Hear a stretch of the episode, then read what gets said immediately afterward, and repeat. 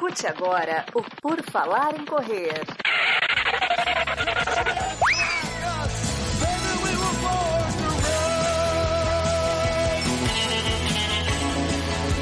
Are you ready to run?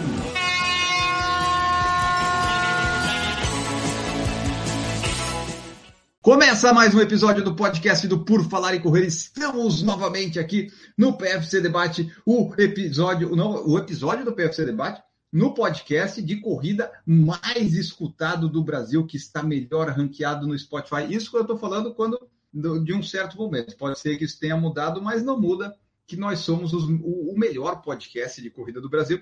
E você que nos escuta até o final e avalia e segue no Spotify, ajuda bastante nisso né? Aparecemos lá no top 50 do Spotify novamente. Isso é muito legal. E muito legal também é a presença de todos os participantes que estão aqui hoje. Temos a presença de Gigi Calp energizada. Ela tomou vários energéticos e hoje está aqui numa disposição incrível. Tudo bom, Gigi?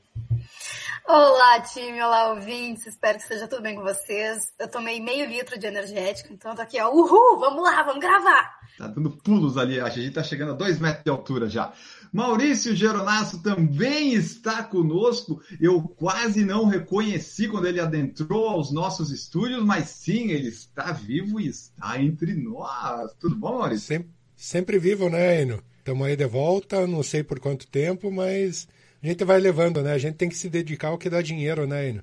Eu não sei o que, é isso. Eu só me dedico às coisas que não dão dinheiro. É impressionante. Mas é isso aí. Maurício está se dedicando a, a família, a trabalho, essas coisas que não são importantes, né? E, e, deixou a gente um pouco de lado, mas ele, ele vai voltar, ele vai voltar. Não, não, eu tô aí, só a Duda e a, e a Camila não estando, eu... só isso que quem, eu tenho a dizer. Quem quiser saber dessas fofocas aí todas, vocês se inscrevam no Por Falar em Correr, que vocês vão ficar sabendo. Exatamente. Estava sabendo dessas rusgas internas no grupo, parece todo mundo amigo. Muito estranho isso, muito estranho. E temos também Marcos Boazzi, que está vivendo uma semana tensa pré-maratona de Porto Alegre. Esse episódio sai na quinta, né? A maratona ainda vai ser no domingo, mas Marcos Boazzi está aí tenso. Tudo bom, Marcos? Fala pessoal, tudo bem? Bom dia, boa tarde, boa noite. Eu quase vim aqui fazer esse podcast de máscara, porque eu falei, será que passa algum, alguma contaminação pela gravação da live? Então eu fiquei meio preocupado, mas aí depois eu descobri que não, porque na pandemia todo mundo fazia live e não tinha problema, né? Bom, pelo menos eu acho que não. Então dispensei a máscara. Mas estamos aqui. Tamo aí. O, o, é, o importante é isso, né, Marcos? É tipo, a esposa pode ficar doente agora, você não, né? Esse, esse tem que ser assim nessa semana. Contando que ela não me passe, tudo bem. Não passe, fique viva, tá tudo certo. Vamos lá, segue em frente. Ah, então tá, pessoal, vamos lá. Não se esqueçam, então, de avaliar lá no, no Spotify, seguir que nós vamos conversar mais uma pauta livre. Conversando com os nossos amigos do YouTube que chegam aqui nos ajudam a fazer a pauta deste programa a trazer perguntas, mensagens, né? Vocês nos ajudam a fazer também. O Pierre Xavier já chegou por aqui, o Rodrigo Tandaia também, Ricardo Maeda, o Jackson Almeida, falando que está chovendo muito lá em Curitiba. E isso não é desculpa para não treinar, né? A chuva é bom que lava os tênis também, né, pessoal? Às vezes o tênis está meio sujo, é bom para lavar. Então não fujam da chuva. Rodrigo Tandaia está aqui também. Ele falou assim: ó, Enio, conta do tênis novo que você comprou essa semana. Parecia uma criança feliz. Eu, eu realmente fiquei muito feliz com o tênis meu tênis novo. É um, tênis, é um achado, é, é, uma coisa rara. É tipo você gostar de vinil e achar um vinil raro do Pink Floyd, sei lá. Eu. É uma coisa que eu estava aí aguardando desde 2014 e finalmente eu consegui realizar esse sonho. Agora eu tenho um Hyper Speed 6, mais um.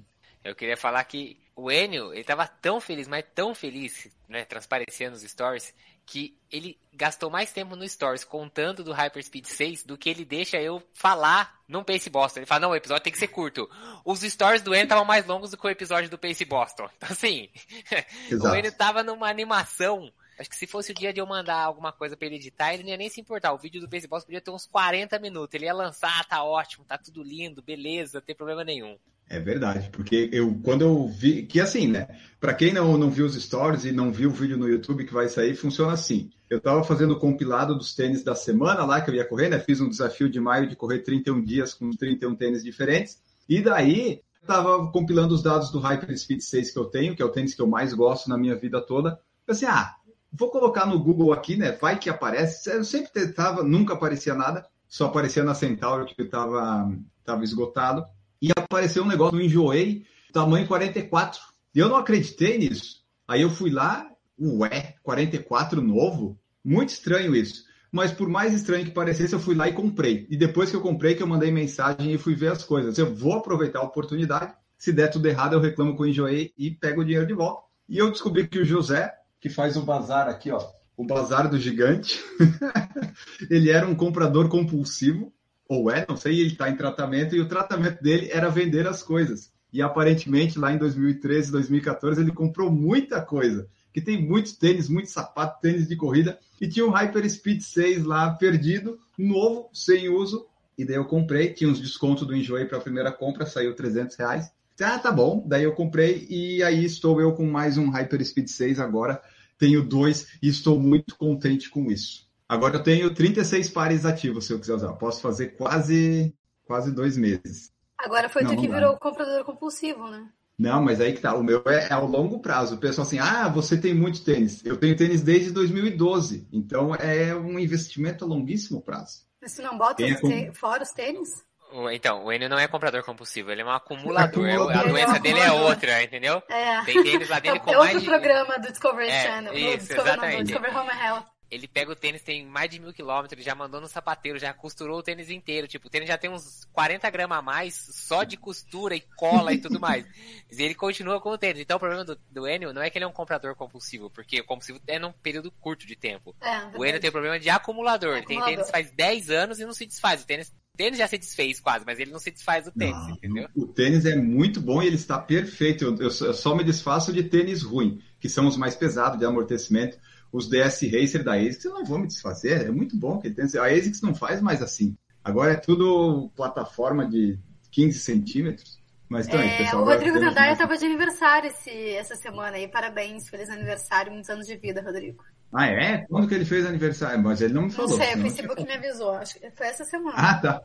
A única função do Facebook hoje é isso, né? Dizer se quando alguém está de aniversário. Ah, vamos continuando aqui. Pierre Xavier, por aqui estou no polimento, mantendo a intensidade, reduzindo o volume. 12 de junho, corro 21 quilômetros em Curitiba. Ó, Maurício, chuvarada, mas a previsão é que seque na semana que vem. Pierre já. Todo mundo aqui, né? A gente está gravando 10 dias antes da maratona de Porto Alegre. Também estamos já diminuindo os volumes. Algumas intensidades se mantêm para chegar lá descansado. Victor Corso está aqui também. Chegou. O Edu Corredor está aqui. Boa noite, Brasil, Zil, Zil, Arequipa, Peru na área. Olha, ele mudou o nome dele, vocês lembram que antes era um, um nome de. Eu não lembro qual que era, celular Xing lá. E agora ele mudou o tipo um... Isso, era Xiaomi. Agora ele tá aí, ó, lá de. Agora é o Edu, já sei que o nome dele é Edu. Seja bem-vindo, Edu. O Thiago Freire falou que hoje não chamou a Gigi falando português de Portugal porque ela pediu para não fazer mais isso. Eu não faço. Eu respeito as pessoas. Eu pedi desde o primeiro episódio, gente. Só agora que ele atendeu. Ah, a gente demora um pouco, mas chega lá. Deide Oliveira está aqui também. A Deide estava aí num desafio de maio, né, Deide? De se movimentar 31 dias em maio. Fez com sucesso. Ricardo Masashi Maeda. Ah, ai. Galera, pedalo para o trabalho, volume de 90 km por semana. Vocês ignorariam esse volume, que é quase nada, ou considerariam na planilha de treinos? Exemplo, cada uma hora de bike tira uns 10 minutos da corrida do dia? Acho que não, né? É bastante oh, volume esse Sobre esse bike, o Marcos sabe mais do que eu, tá? Mas eu, como treinadora de corrida, na, na verdade, tu não. Tu leva tudo em conta. Tu leva em conta se a pessoa caminha bastante, se ela pedala, se ela trabalha 8 horas sentada ou 8 horas em pé leva tudo em conta porque tudo vai influenciar, né? O corpo é um sistema único, a gente aqui fica dividindo em micropartes. Mas essa conta aí de tirar 10 é. minutos de corrida, eu nunca na minha vida vi, vi isso. Não, pra mim não faz sentido nenhum. Sim, Será leve em conta, mas não é uma matemática tipo, ah, eu, eu pedalei tantos, então eu vou correr menos. Será assim, que ele não quis falar muito da intensidade? É, eu queria falar que assim, não esquecer que, bom, eu não sei, mas eu imagino que quem vai pedalando pro trabalho não você não tá treinando. Não sei, eu pelo menos é. não, não, pedalaria desse jeito pro trabalho, Exato. porque senão eu ia chegar lá, tipo, primeiro talvez você não esteja nem vestido adequadamente para fazer um treino de intensidade na bicicleta, e segundo que você ia chegar lá pingando. Mas tudo bem, tem gente que vai pro, pro trabalho às vezes correndo, chega lá e usa o vestiário para tomar banho, aí isso acontece. Mas eu acho que assim, o que a gente não pode dizer é que existe uma relação de tempo aqui por tempo lá, tipo assim, acho que essas coisas não elas não se não se anulam e não se complementam. Também não uhum. acho que é uhum. essa bike que vai talvez melhorar a sua corrida, tipo assim, não, não é isso, tipo. Talvez você pode considerar, se você tá pensando de ter um treinador, o treinador pode pensar que às vezes assim, uma rodagem que, por exemplo, uma pessoa que não pedala e vai fazer uma rodagem tranquila numa segunda, numa terça, 10 km para você ele vai pôr 6, sei lá, alguma coisa do tipo, mas não é, acho que mas, se você tá pensando em melhoria de tempo e tudo mais, os treinos de intensidade eu não acho que vai afetar em nada, você vai ter que manter, porque 90 km na semana dá quase 20 por dia, né, se ele trabalhar de segunda a sexta. Então seria 10 de ida, vai, 10 de volta, né, talvez. É, 9 de ida, 9 de volta. Daria certinho. 9 de 9 de volta são 10 ida e voltas que dá 90, dá certinho. Então assim, 9 km numa bicicleta andando num ritmo tranquilo, você vai fazer o quê? Em menos de 30 minutos, né? Ó, dessa vez eu tenho lugar de fala, porque eu vou pedalando para o trabalho. eu faço em torno 4 a 5 quilômetros de ida e de volta, isso dá somando uns 40 na semana. E do ritmo que eu vou, acho que a média às vezes fica em 15 km por hora da bike, sabe? Isso aí não é nada, né? É super tranquilo. Então, eu acho que não afeta em nada. Pelo menos no, no, meu caso, eu nem conto como volume de treino, nem ligo o GPS, nem vou com um relógio para marcar no Strava, que é só transporte, né? Então, acho que transporte, no máximo, você vai. É bom que você está em movimento, mas eu acho que para é, treino. Eu, eu ia dizer isso, sabe como é que eu contaria? Mas isso provavelmente é uma opinião pessoal. Eu conto como volume de movimento diário. E faz diferença se a pessoa se movimenta mais ao longo do dia ou se ela é extremamente sedentária o dia inteiro e ela só corre, entendeu? Isso faz diferença, principalmente para a saúde geral, não tanto para contar o volume do treino e tal, mas para a saúde geral. Tu não vai correr 10 minutos a menos, não. Pode colocar esses 10 minutos de volta para ir continuar é. pedalando. É, a não ser que você esteja fazendo uma hora de bike no, no máximo, né? Tipo, o treino dele é ir pro trabalho na maior velocidade possível e ter um vestiário lá, só por isso. Não aconselho Mas... no trânsito do Brasil também, né? Eu muitas vezes eu vou devagarzinho pela calçada para garantir. Eu quero, eu quero chegar. Pierre Xavier falou que com a chuva a pista que eu treino virou um charco. Terminei o treino de ontem imundo, o tênis era azul, virou preto. Nessas condições eu não treinaria na pista. Eu não ia me sujeitar a sujar meu tênis desse jeito. Aí eu sou Nutella nesse ponto. Eu ia dizer que a chance de escorregar é muito grande. Não sujar o tênis.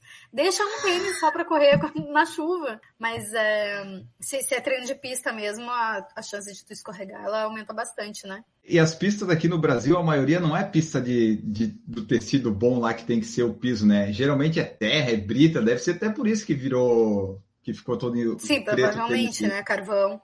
É. Mas mesmo na pista. Bom, enfim, correr rápido, chovendo, eu acho que não vale o risco se tu não é profissional ou se tu não tá na prova, né? Só rapidinho o um negócio do ciclismo antes, para quem, o Enio falou que nem registra no GPS, mas para quem quiser registrar só para ter um, né, fazer a contagem no final do ano, alguma coisa assim, para quem faz pedalada, depois você pode entrar lá e editar a atividade, tem como colocar deslocamento, que daí ele vai, ele não vai considerar que é um exercício, entendeu? Ele é simplesmente um deslocamento, porque é, na verdade, isso vem da função do pessoal da Europa, que usa muito, eles, lá eles chamam de commute lá, né? Que é o, seria realmente esses.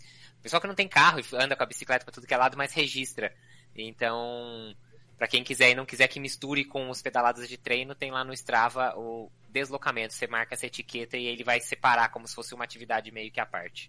E fica o registro aqui que de bicicleta, pelo menos no meu caso, é muito mais rápido Hoje eu fui de carro porque estava chovendo, peguei o carro emprestado aqui em casa. Para voltar eu demorei 40 minutos. De bike eu nunca demoro mais que 20. Assim, ah, meu Deus, mais valia eu ter me molhado.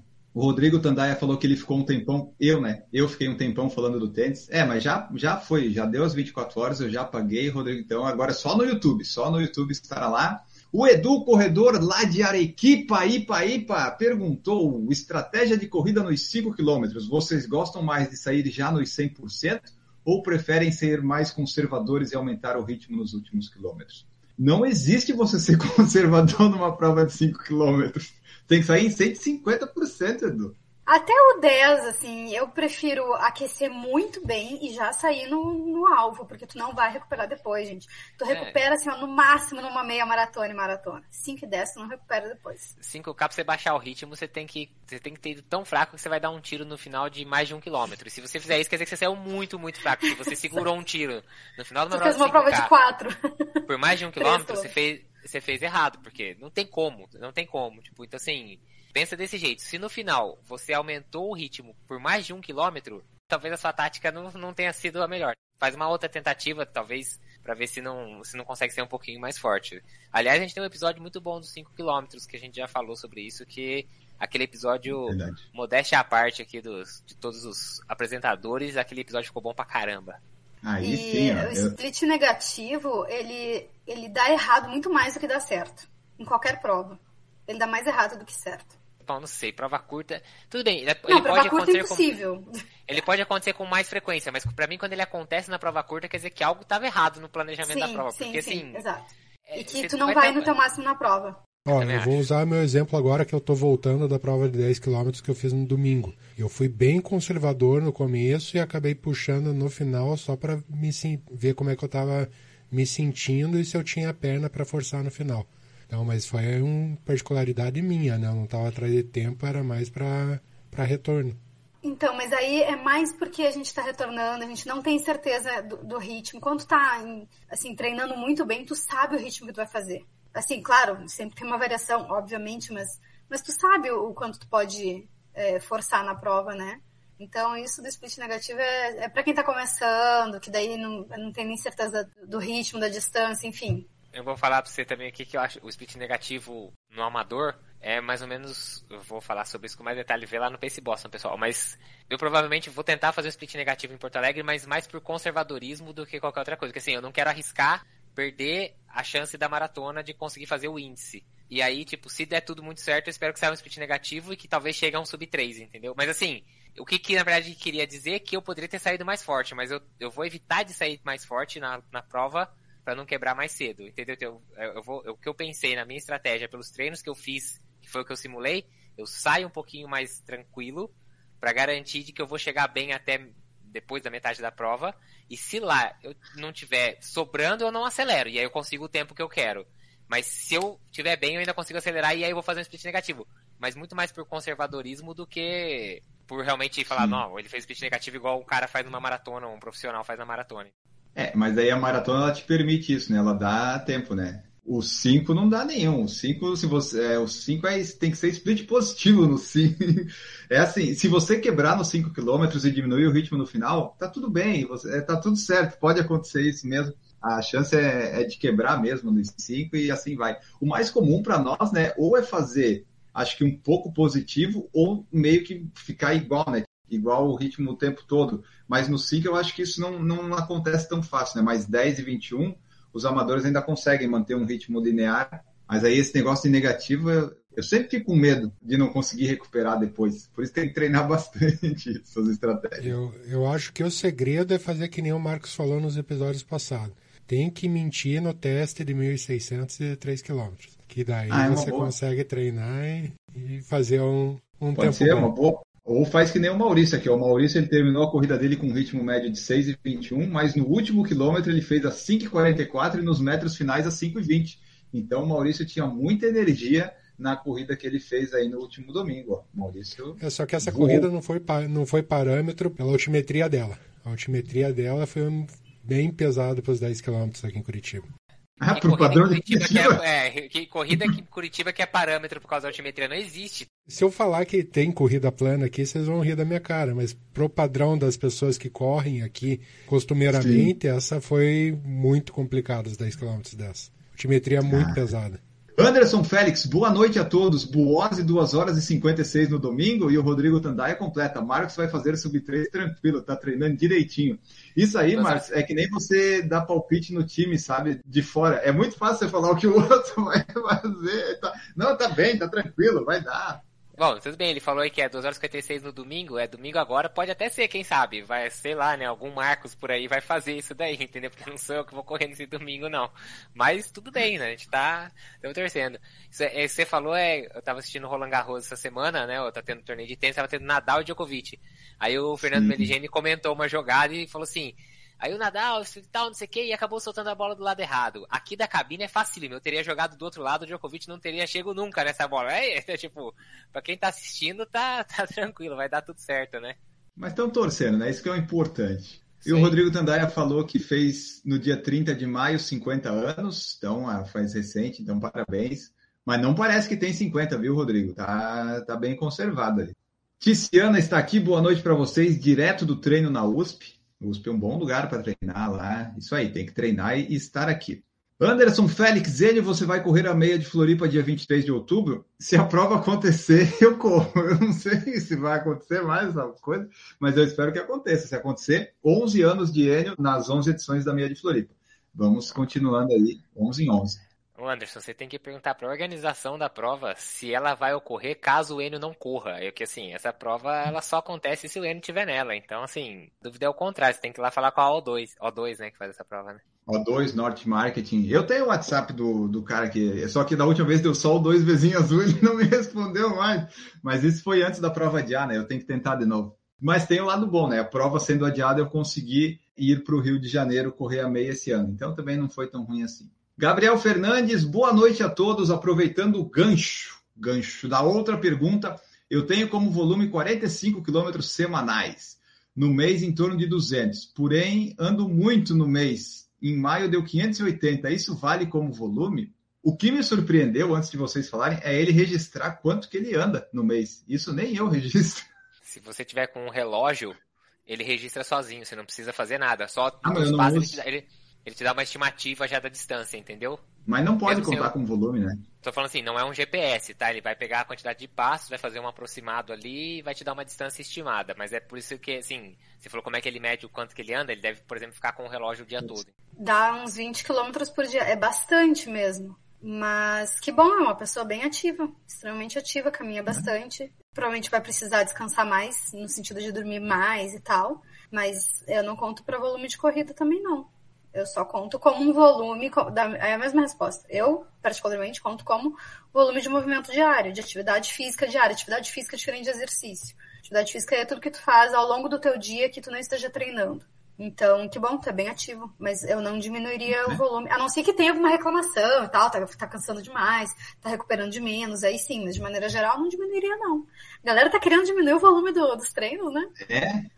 A parte boa é que eles estão se mexendo, né, Gigi? Tipo, tá pedalando aqui, tá andando, mas Sim. correr ninguém quer. Correr ninguém quer. Esses Pô, dias eu, eu tava falando sobre isso, assim, ah, hoje em dia todo mundo sabe bem a importância de fazer exercício, qualquer que seja, né? Corrida ou qualquer outro, fazer exercício, mas as pessoas não dão tanta importância à atividade física diária. Porque uma, a tua saúde não é a mesma se tu passa oito horas por dia sentado e tu vai de carro pro trabalho, tu senta- chega em casa e senta na frente do sofá.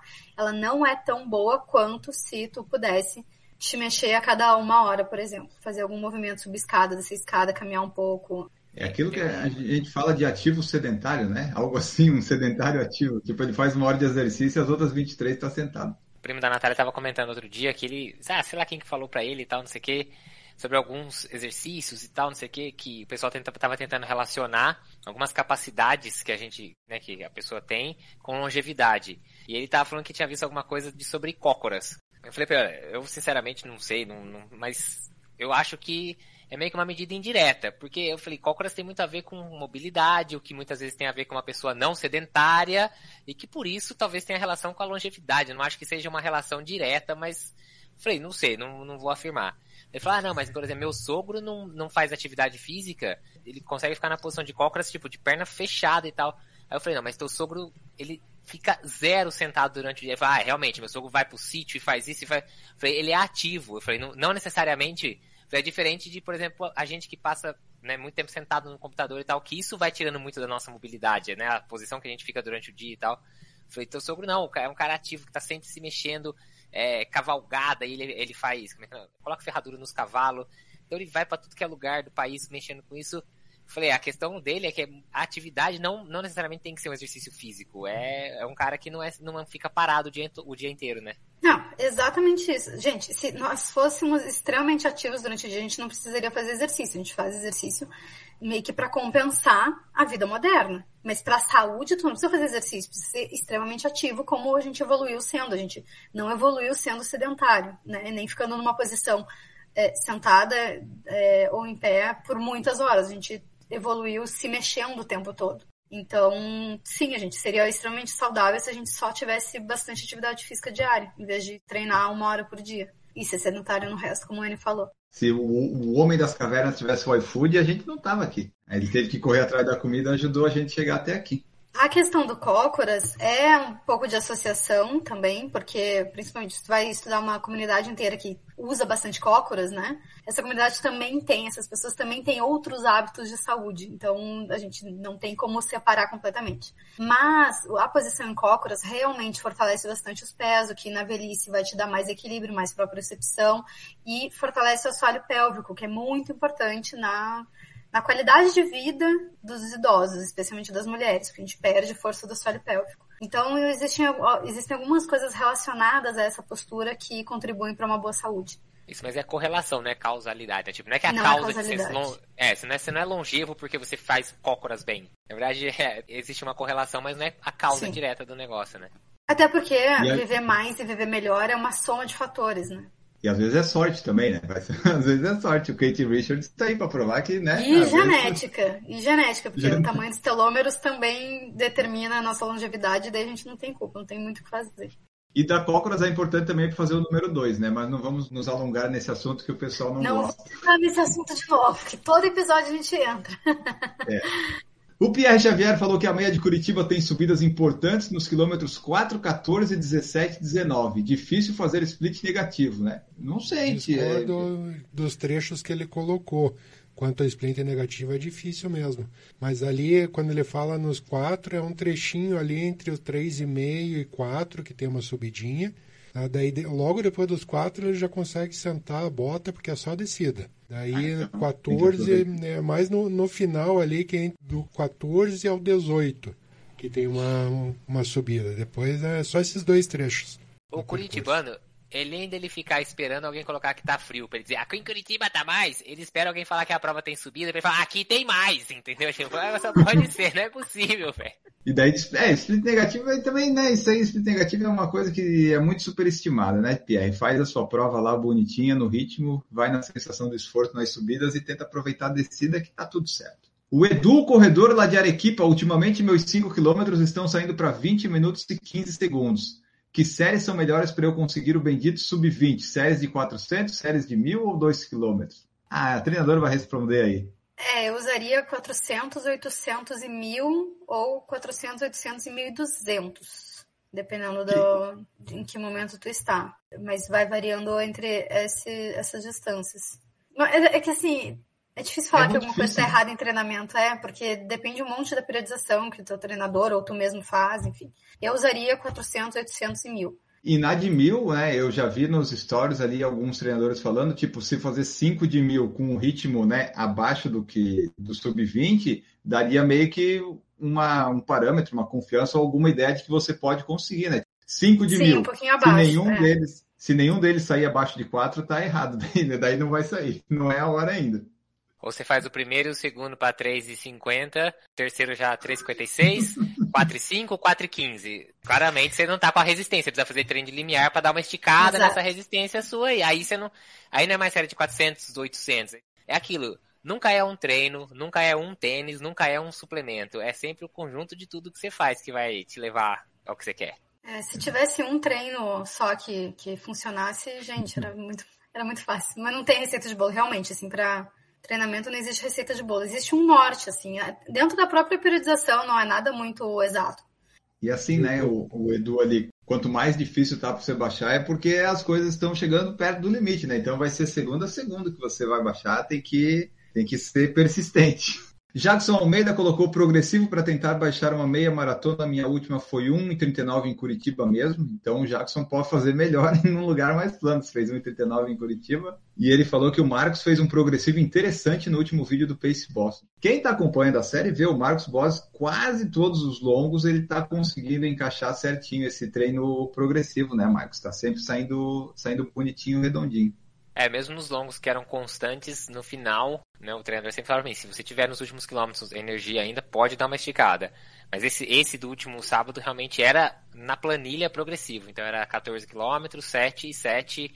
Esse realmente progressivo na planilha. Então, aí não era se, é assim, você vai fazer o primeiro controlado para depois ir ganhando velocidade esse sido progressivo, tipo, ai, tá bem, e aí no finalzinho do treino dá uma acelerada, eu gosto muito de usar também, porque dá mais confiança pro corredor.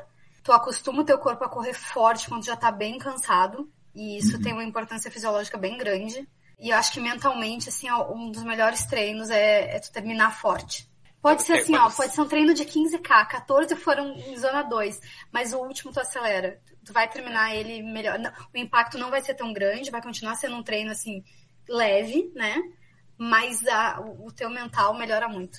Dá É, você muita tira, confiança. assim, você tira uns, um ou dois segundos, o que eu consegui nesse caso aí, eu tirei dois segundos do pace médio onde eu tava, tipo, quando eu comecei a acelerar, eu tirei dois segundos do pace médio. É besteira, mas tipo, mentalmente você fala, 4 e 14, tô abaixo do que eu precisava. Então assim, eu fiz o treino inteiro ali, 4 e 17, 4 e 18, foi baixando, foi baixando, foi baixando. 4 e 14. Então, pô, e como é que foi o treino? Foi bom, que ritmo? 4 e 14. Ninguém sabe que na verdade eu fiz isso nos últimos 5 quilômetros, mas mentalmente é um treino que você termina e fala, puta, tinha que ter sido a prova hoje, que eu segurava o mesmo ritmo mais uns 5 quilômetros e depois eu dava essa acelerada, entendeu? Tipo, ia dar certo. Mas é aquilo, né? A gente não pode escolher a- o dia da prova, no dia que a gente tá bem, assim, vai ter que ir no dia que a prova marcou, vambora. Mas é que lá quase todo o seu treino longo tá dando. Que bom se fosse a prova, né? Então é, é um bom sinal, Marcos é um bom sinal. Jaqueline Frutuoso está aqui também, sempre está nas nossas lives, chegou. O Anderson Félix perguntou: será que a prova de Floripa em outubro vai ser adiada de novo? Eu acho que não, Anderson. Eu estava brincando aqui porque eles adiaram, mas eu acho que outubro sai. Se eles, né? Se, se, eu acho que não tem como cancelar mais isso, não. Espero, né? Cássio Araújo chegou também aqui. Cássio Araújo vai fazer o Sub 3 lá na, na Maratona do Rio. Sub 2 horas e 50, né, Marcos? O Cássio. Era isso, né? Não era Sub 3. Caso tá sobrando, de 1 hora e 22 na meia lá em Brasília, não sei quantos meses pra trás. 2 horas e 50 tá no bolso já do Cássio. Agora eu vou fazer a mesma coisa que fazem comigo. Tá fácil, Cássio, não vai nem perceber. É, é que nem a pessoa fala, não, você vai fazer abaixo de uma hora e quarenta. Eu não sei se eu vou, vamos ver no dia. No dia a gente descobre. Ricardo Maeda, também vou correr a meia de Curitiba, mas vou correr como um longão. Difícil é segurar o pace para a zona proposta, vendo todo mundo passando. Isso é bom também, né? Um bom teste de autocontrole. Seguir o seu ritmo proposto, o seu treino que você está fazendo. Uma sugestão minha é largar lá atrás todo mundo. Porque daí você vai passar muita gente correndo num ritmo mais. As pessoas estão lentas e você lento vai passar todas essas pessoas e você vai ficar mais animado. Mas tem que Eu ver, eu, tô, eu, eu não sei, mas acho que o Ricardo já vai chegar correndo na prova para pegar o pessoal largando já. Ah, ele não vai fazer os já- 21, ele vai fazer mais. Ele vai, acho que acredito que ele vai fazer mais. É, porque Ah. é, quando se calha de, de fazer uma distância próxima de 21 numa meia, eu prefiro que o corredor faça a prova, sabe? Porque isso de ficar segurando é muito difícil. Se ele vai fazer uma, uma quilometragem maior, aí faz sentido. Mas se fosse fazer só os 21, eu acho muito difícil. A pessoa, a gente se empolga e faz a prova. É melhor É já planejar que vai fazer a prova, entendeu? Do que planejar que vai fazer num ritmo mais leve e dar um treino ainda intenso, né? De intensidade alta durante a semana, eu acho que não dá certo. Mas claro, depende de cada um, né? Rodrigo Tandaia perguntou: Gigi, o seu tornozelo como está? Vamos abrir esse Strava ou não? Eu vou encarnar o Eduardo Bueno e vou falar agora que tá uma merda, uma merda, meu tornozelo. Tá uma merda. Assim, eu fiz todas as sessões de fisioterapia que eu precisava, eu voltei progressivamente, voltei só caminhando, eu tô fazendo, eu fiz tudo que era pra fazer e cada treino me dói. Aí, segunda eu fui no osteopata, já não era pra estar doendo hoje, tá doendo, tá doendo, amanhã eu vou correr, vai doer, tá, tá doendo o tempo todo. Sério, tá muito desmotivante. Então não vai abrir o Strava ainda, Gigi. Temos que Só melhorar vou, esse só vou abrir o Strava quando eu conseguir fazer uma planilha de treinos, porque eu tô só correndo, né? Não, tô treinando. Mas qual seria o tratamento para isso, Gigi? Não faço ideia, trocar talvez, comprar um novo. Não sei. Olha, vocês terem noção, poxa, eu sou, né, lá a do minimalista. Eu estou cogitando comprar um tênis de placa para diminuir um pouco a ação do pé barra tornozelo, sabe? Para ver se, se diminui um pouco a dor. Porque assim, a Gigi, em teoria, a Gigi teria os pés fortes, né, Gigi? Mas como você rompeu os Tem, não ligamentos, é falta de aí... força. que faltam os ligamentos ali, né? É, eu rompi dois, né? Tá bem estável agora.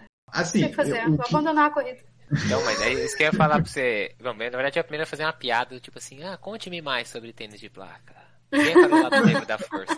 Não, mas ó, só antes de você co- continuar, eu sempre gostei, tanto é que eu fiz esse desafio de maio, eu percebi que eu tenho muito mais tênis leve de velocidade do que os outros. Mas correndo todos os dias, eu agora fico feliz quando a ASICS, por exemplo, me mandou um Nimbus 24, porque dá um conforto. Os tênis estão, apesar de ser pesado, de ser confortável, um monte de coisa, eles estão ficando melhores com o passar dos anos. Então, Nimbus, esses Pegasus que eu tenho, o Corre 2 da Olympus, eles são tênis que eu estou gostando de usar, sabe? São tênis gostosos, minhas pernas gostam nos tênis assim, eu sofro menos. Então não sei se no seu caso ia ajudar o tornozelo, mas eu, eu agora estou aceitando melhor, sabe, os tênis mais de amortecimento. É, eu tava pensando nisso hoje ainda. Quem sabe eu compro um tênis com placa, porque pelo menos tu tira um pouco da função, né? Tu tira um pouco. A placa faz uma, uma parte do trabalho. Aí eu imaginei que poderia não ser uma solução, mas ser algo que me permitisse treinar um pouco melhor. Depois, se quiser, eu te adiciono num grupo onde tem mais pessoas sobre tênis de placa, mas não era isso que eu ia falar. Onde não é só eu e meus dois chips, Marcos. Isso. Mas a instabilidade do tênis de placa, tipo, você não pegaria um Vapor, por exemplo, você procuraria um Não, tênis de não. placa mais, mais... Mais estável. mais- Menos que a gente parece que tá andando de perna de pau de tão instável que é, né? Tem uns que tem a placa mais no meio, tipo o Magic da ASICS, né? Que não é a placa, a placa em si, mas tem uma placa que dá mais estabilidade. Tem uns tênis aí que dá para fazer uns testes. O Marcos é um bom consultor disso. Em breve vai ter um quadro no Por Falar em Correr, quando a gente tiver tempo. Às sextas-feiras vai sair, mas por enquanto deixa, deixa no terreno das hipóteses.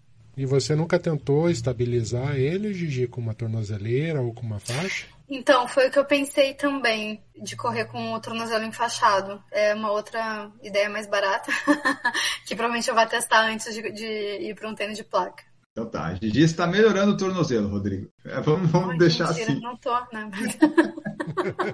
Tá Ó, fake tentando news aí. Ah, a gente tá torcendo aí pro Strava abrir, mas o, o tornozelo tem que melhorar.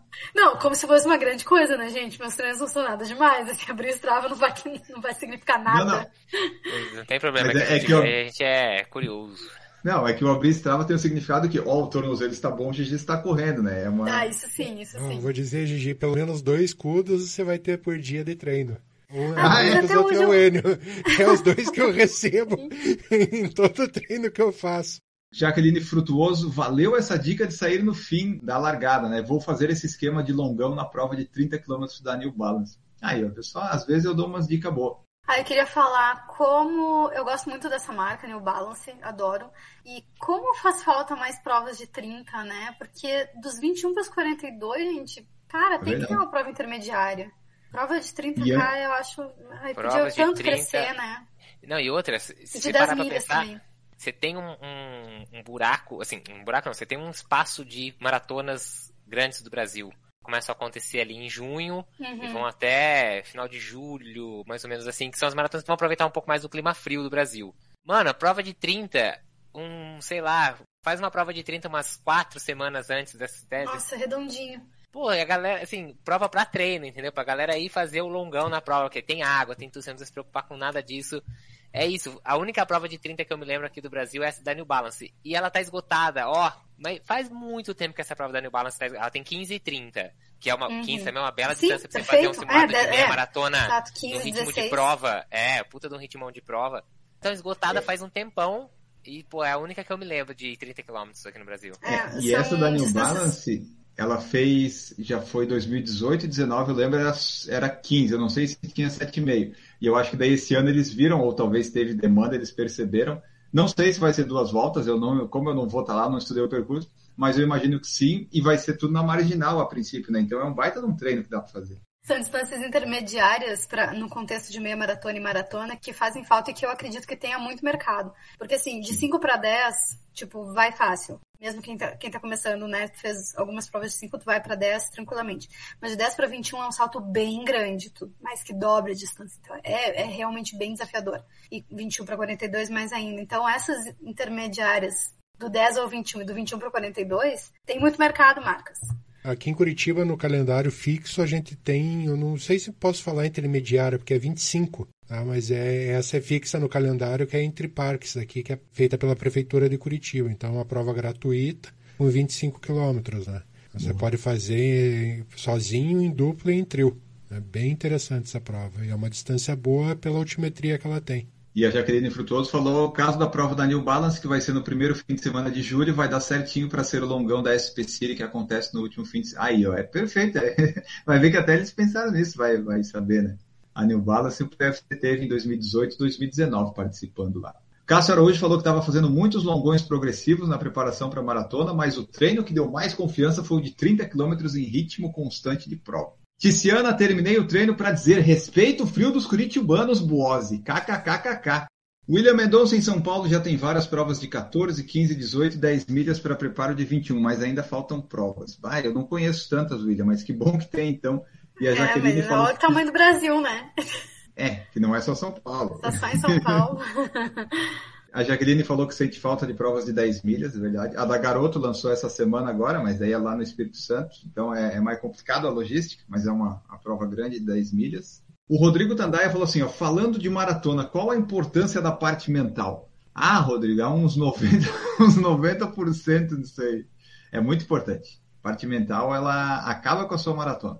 É, a gente divide, a gente divide as coisas, como eu comentei antes, compartimentaliza para estudar e para conseguir se expressar, né? Mas o corpo é um sistema único e não existe essa divisão entre mental e físico. É, a gente divide para conseguir interpretar melhor, mas isso não existe. O treino que é físico, ele também é mental e, e sabe? Tu vai treinando o teu mental ao longo dos treinos para a maratona, para qualquer prova. E sim, é a cabeça que vai te levar até o final do, da prova, né? Que o corpo já vai estar cansado há bastante tempo. Quanto elemental depende do quilômetro que você tá. Depois do 30. Ó, oh, é? Gigi... Ah, que isso, esse monster tava batizado da Gigi. Tá bocejando aí, Gigi. Que que não, mas tá no finalzinho. Você tá já, até né? aqui a prova, a prova do crime tá aqui ainda. Mas, mas então é, é isso, praga, né? ela vai terminar a gravação, vai sair correndo ali. Vai ficar sem dormir essa noite. Mas então é isso, né? É por isso até que a gente faz esses treinos longos, principalmente para maratona, né? Porque você tem que preparar. O físico você tem que preparar e daí você tem, vai com isso daí suportando, né? Por isso que o Marcos fez tantos treinos longos, porque ele não gosta de treinar a longa distância. Aí tinha que fazer um de 35, né, Marcos? para ver, não, ok. Até o 35 eu vou garantir. 30, tem que fazer 35. E é aquele, assim, quando coloca um ritmo pra você fazer os 35, é, sei lá, a ansiedade é quase tipo de uma prova, né? Porque você fala, é isso que vai me mostrar se eu tô preparado, né? Porque assim, o 35 você já quase não tá ganhando mais nada, você tá meio que só testando, né? Você fazendo aquele teste, o ensaio geral, vamos dizer assim, para ver se tudo que você construiu deu certo. O 35 em si ele mais traz confiança. Mas ele serve mais como um teste, não como uma construção, eu falo. Eu, uhum. eu tenho essa percepção. Então a ansiedade é quase da prova, porque você fala, pô, se no de 35 não sair, e é um tipo de treino que há três semanas antes, eu fiz três semanas antes da prova já fica meio complicado de você tentar repetir ele uma semana depois, porque você nem, talvez nem tenha recuperado dele, e só vão faltar duas semanas pra prova, será que vale a pena você... E aí você, pô, vai pra prova com aquele negócio do tipo, ah, é do principal treino, você, ah, né, você fala que é o principal treino, não que isso exista, mas assim, pô, o treino mais importante eu não consegui entregar e tal, então é, é importante, claro que é importante ainda mais quando, igual eu sabia que era, o meu principal ponto fraco era conseguir esticar e fazer a cabeça aceitar de que ia ficar bastante tempo correndo. Então é. Ainda bem que deu certo. Bom, pessoal, esse foi nosso episódio de Pauta Livre falando sobre vários assuntos importantíssimos, discutindo o cotidiano dos corredores do Brasil. Você que nos escutou até aqui, lembre-se de seguir, avaliar no Spotify, isso nos ajuda bastante a ficar lá sempre no top 50. Se puder, vá lá no YouTube, nos siga também, para ver se esse ano a gente bate 10 mil inscritos, pelo menos. Assistam lá a série do Marcos, que está chegando nos momentos finais da primeira temporada. Você que está escutando o podcast, já saiu o vídeo e vai ter em breve o da Maratona de Porto Alegre, que a gente ainda não sabe o que, que vai ser, então fica o suspense aí. Isso é muito melhor que, que Better Call Saul e essas porcarias que vocês assistem. Isso aqui é vida real, a gente não sabe nada, exatamente o que vai acontecer, nada. Tudo é mistério, é tudo, é tudo uma coisa que a gente não sabe o que vai acontecer. E assim a gente vai seguindo, gravando e falando de corrida com vocês, seja no podcast ou no YouTube. Vamos embora. Gigi Calpe, muito obrigado por participar deste episódio. Time, muito obrigado. É, ouvintes corredores, obrigada por nos ouvirem hoje. Mandem as suas dúvidas sempre lá no Instagram. Bons treinos para vocês essa semana. E quem quiser conversar comigo, vai lá no arroba Corrida Forte ou no site corridaforte.com. E eu deixo a sugestão aqui, você que ouve o podcast, que gosta do podcast, que gosta da Gigi e tem ideias de curar o tornozelo dela, mandem lá sugestões que ela está precisando. Seja dica de fisioterapeuta em Portugal, dica de remédio, qualquer coisa você manda lá simpatia, que ela está Simpatia, simpatia, mandinga. Eu estou acreditando em tudo já. Faz um emplasto com chá de não sei o que lá e folha de não sei o que, uhum. envolve, fica cinco dias sem tirar. Ixi, cuidado com as paradas aí que aparecem. Qualquer bruxaria tá, tá me agradando já. Tivemos também a participação de Maurício Geronasso. Obrigado, Maurício, por aparecer de novo aqui. Valeu, pessoal. Espero retomar aí com mais constância a participação. trabalho não tem deixado, mas a gente está sempre de olho no que está acontecendo aí. Bons treinos, boas corridas. Muito obrigado, Maurício. Muito obrigado, Marcos Bose, pela presença aqui. Se cuide, Marcos Bose. Fique longe da esposa que está com gripe, que não podemos engripar até a maratona. Valeu, pessoal. Estou aqui em confinamento, isolamento, separação, sei lá, tudo que for possível. Vou fazer uma câmara, sei lá, isolada para ficar essa semana. E a gente se vê no próximo episódio daqui ou do Pace Boston. Valeu! Muito obrigado a todos que nos escutaram. Nós voltamos no próximo. Um grande abraço para todos vocês e tchau!